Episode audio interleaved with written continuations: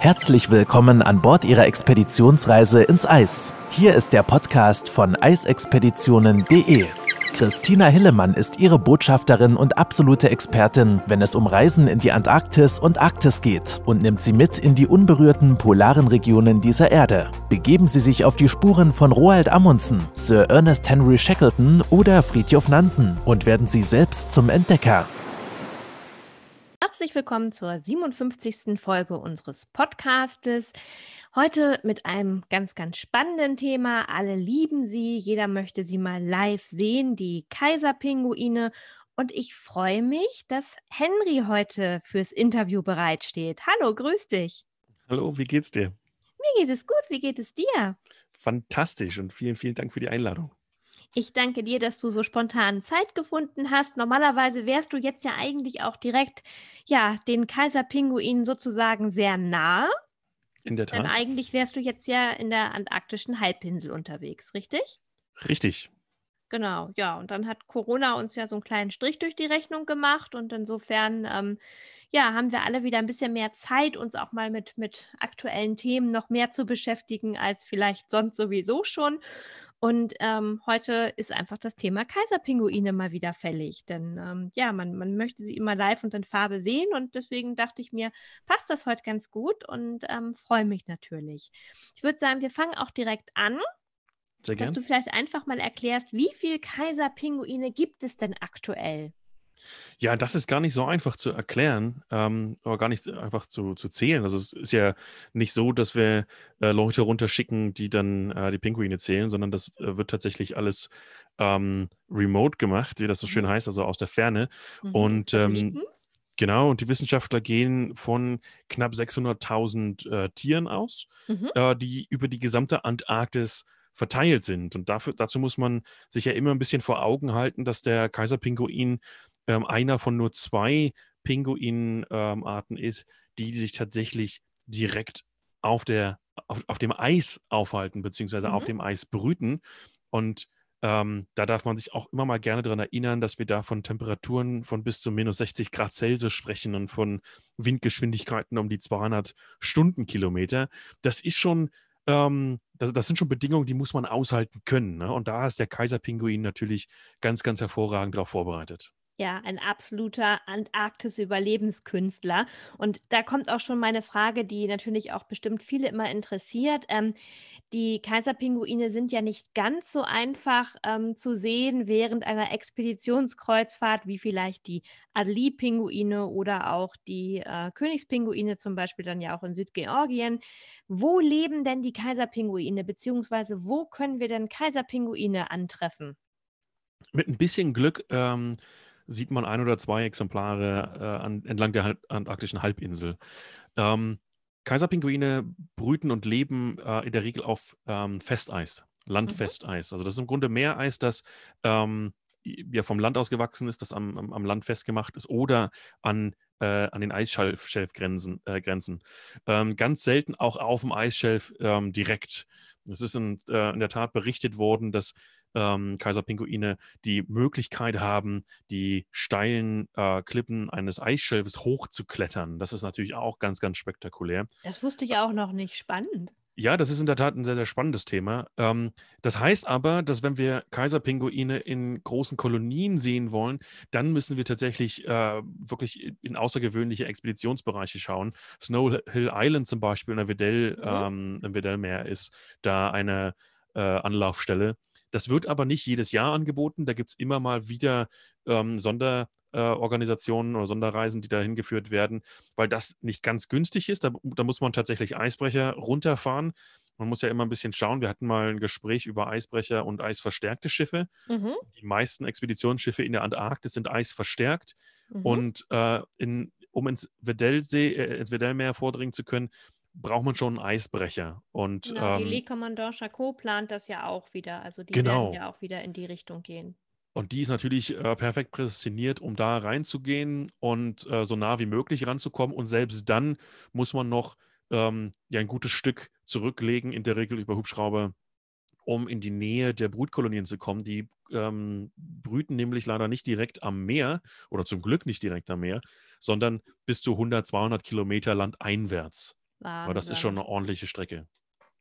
Wahnsinn. Und ja, du hast es vorhin eingangs schon gesagt. Ähm, und das Besondere an denen ist ja tatsächlich anders als bei anderen Pinguinen, dass sie tatsächlich ähm, nicht auf dem, auf, dem, auf dem Festland sozusagen irgendwo brüten, sondern ähm, auf dem Eis. Und die Temperaturen hast du schon angesprochen. Und sie haben ja auch einen anderen Rhythmus, also was, was die ähm, Aufzucht angeht, richtig? Oh, einen komplett anderen Rhythmus. Also das ist wirklich außergewöhnlich. Die fangen im Grunde im, im Herbst an, äh, sich zu treffen und sich zu paaren. Ähm, im, zum Winterbeginn legt das Weibchen das Ei und dann verschwindet das Weibchen auch. Ja, das geht dann zurück ins Meer, ähm, um, um Futter zu suchen. Das Männchen brütet dann quasi das Ei aus. Die ähm, rotten sich dann zusammen in großen Gruppen, die haddeln sich zusammen, um ihm tatsächlich diesen ähm, ja, harten Winterbedingungen trotzen zu können. Das schafft ein einzelner Kaiserpinguin eben halt auch nicht. Mhm. Ähm, bei all der Fettschicht und bei all den Federn, die die haben, müssen sie tatsächlich in der Gruppe zusammenarbeiten, um zu überleben. Und dann wird, ähm, ja, mitten im tiefsten Winter wird das ähm, Küken geboren und darf dann tatsächlich darauf hoffen, dass Mama Richtung Ende des Winters zurückkehrt, damit dann auch das Männchen ähm, wieder zurück äh, ins Meer kann. Denn das Männchen hat im Grunde ähm, ja von der Paarungszeit an den Weg zurück ins Meer nicht zurück, ähm, äh, zurücklegen können, sondern ist halt beim Ei geblieben. Und das heißt, das muss dann auch irgendwann wieder futtern, um das Junge ähm, auch großziehen zu können. Ja, na klar, irgendwann sind die, die besten Reserven dahin. Ne? In der Tat. Ja, die Männchen verlieren da durchaus äh, bis zu über 50 Prozent des, ähm, des, des eigenen Körpergewichts. Und das ist schon eine enorme Kennzahl. Wahnsinn. Nun spricht man ja immer von, von sogenannten Kolonien. Gerade bei den Kaiserpinguinen ist es ja sehr präsent, weil, wie du eingangs auch schon richtig sagtest, die Satelliten das Ganze ja auch aufzeichnen. Ähm, wie viele Kolonien gibt es denn circa? Das ist auch eine relativ schwierige äh, Kiste. Also es äh, gibt aktuell nach der letzten Zählung 61 Kolonien. Und das ist halt auch immer eine Frage, wen man tatsächlich interviewt, wen man da fragt. Also da gibt es verschiedene Wissenschaftler, die verschiedene ähm, ja, Mittel und Wege haben, um das zu tun.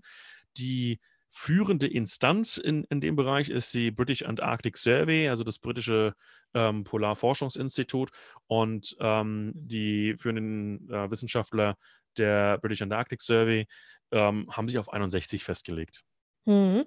Und, ähm, irgendwie ist es ja auch so, dass ab und an auch, ähm, dramatische, ähm, ja, Einbrüche stattfinden. Die zweitgrößte Kolonie ist ja auch massiv geschrumpft und, ähm, wie wie lässt sich das erklären?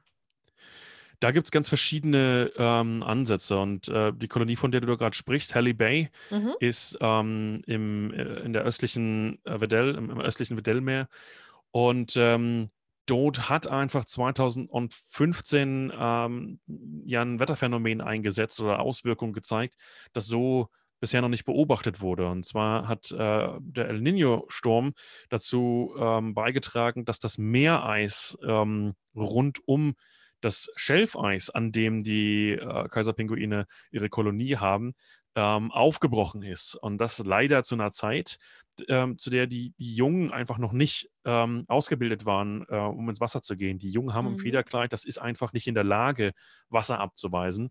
Ja, die, die Küken haben dieses äh, gra äh, graue, äh, fluffig, flauschige mhm. Federkleid, das super gegen Kälte isoliert, aber eben halt nicht gegen Wasser. Und als das ähm, Meereis aufgebrochen ist, haben die äh, Pinguine schlicht und ergreifend ihre, ja, ihren Boden unter den Füßen verloren.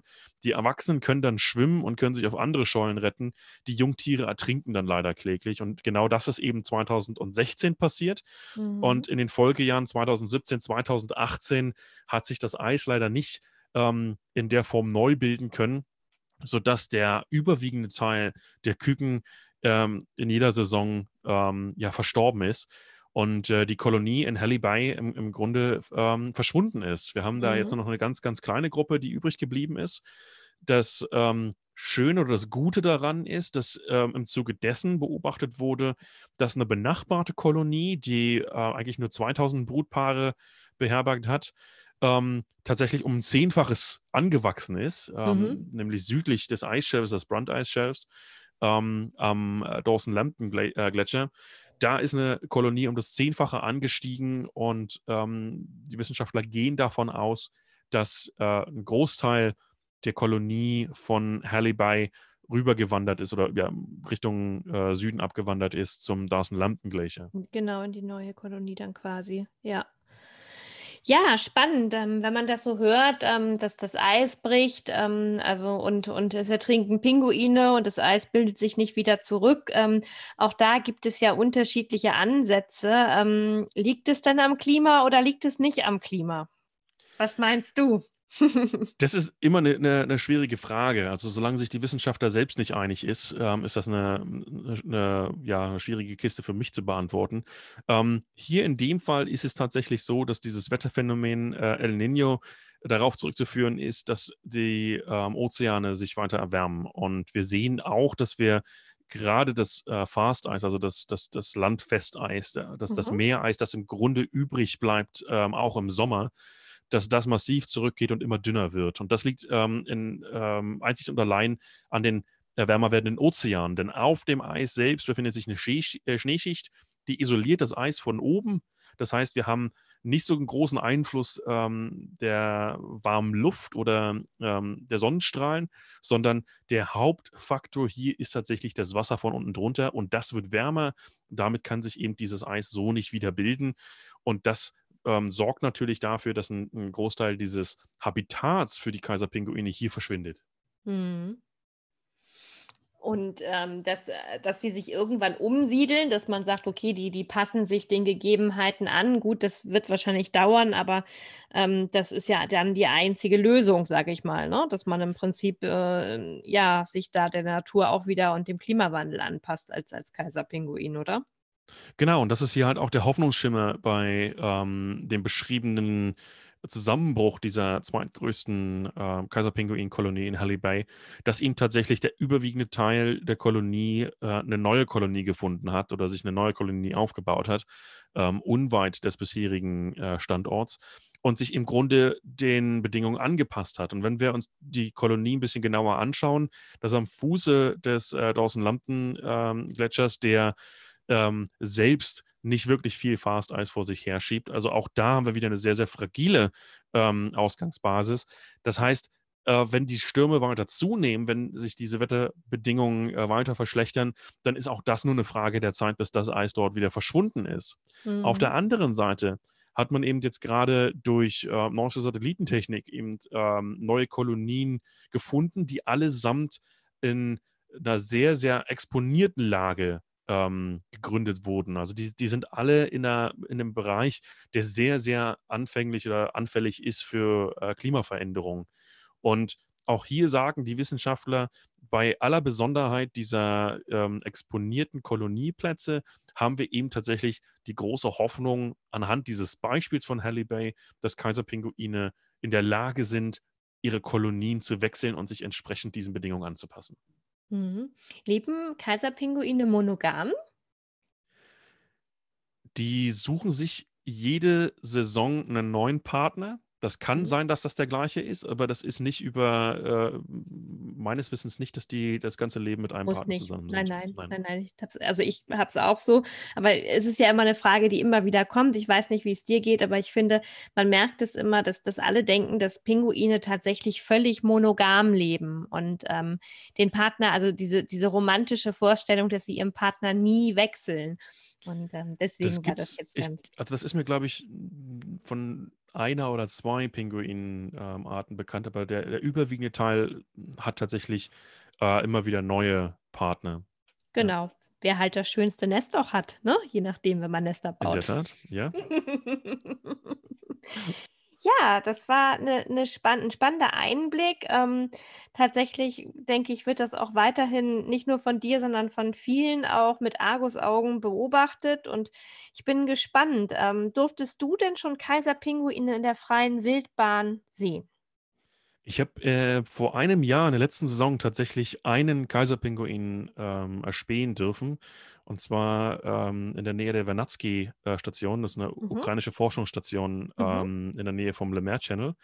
Und ähm, dort war am Anfang der Saison im Dezember noch sehr, sehr viel ähm, Meereis vorhanden. Sprich, die ganzen Kanäle rund um Vernadsky waren äh, zugefroren. Da sind sehr viele kleine Inseln mhm. und zwischen den Inseln eben diese Kanäle.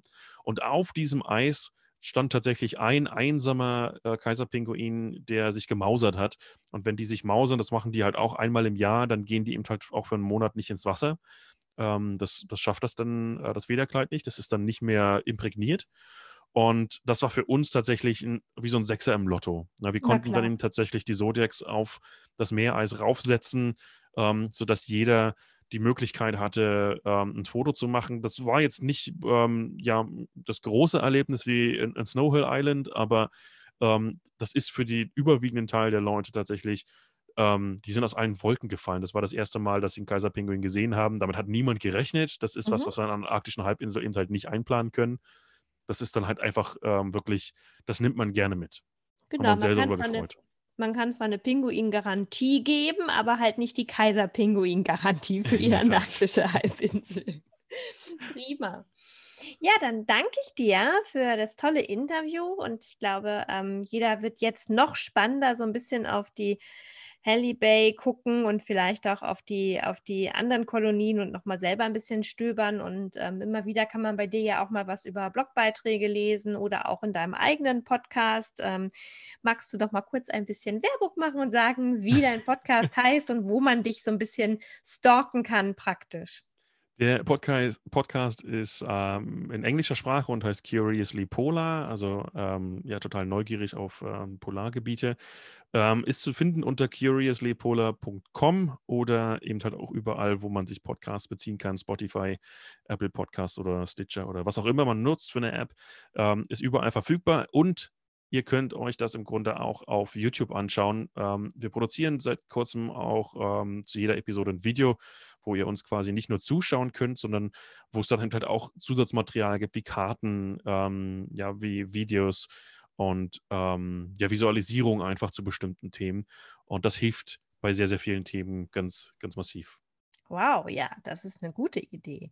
Henry, ich danke dir für deine Zeit und ähm, für die tollen Informationen, die du den Hörern mitgegeben hast und hoffe, es hat allen etwas Spaß gemacht und würde mich natürlich auch freuen, wenn Sie beim nächsten Mal alle wieder dabei sind. Herzlichen Dank und bis dann. Und ja, Henry, wir hören uns bestimmt noch öfter wieder und ähm, mach's gut erstmal. Vielen Dank. Du auch. Bis dann. Tschüss. Ciao. Wenn Sie mehr zu den einzelnen Reisen erfahren möchten, besuchen Sie www.eisexpeditionen.de und hören Sie auch beim nächsten Mal wieder rein.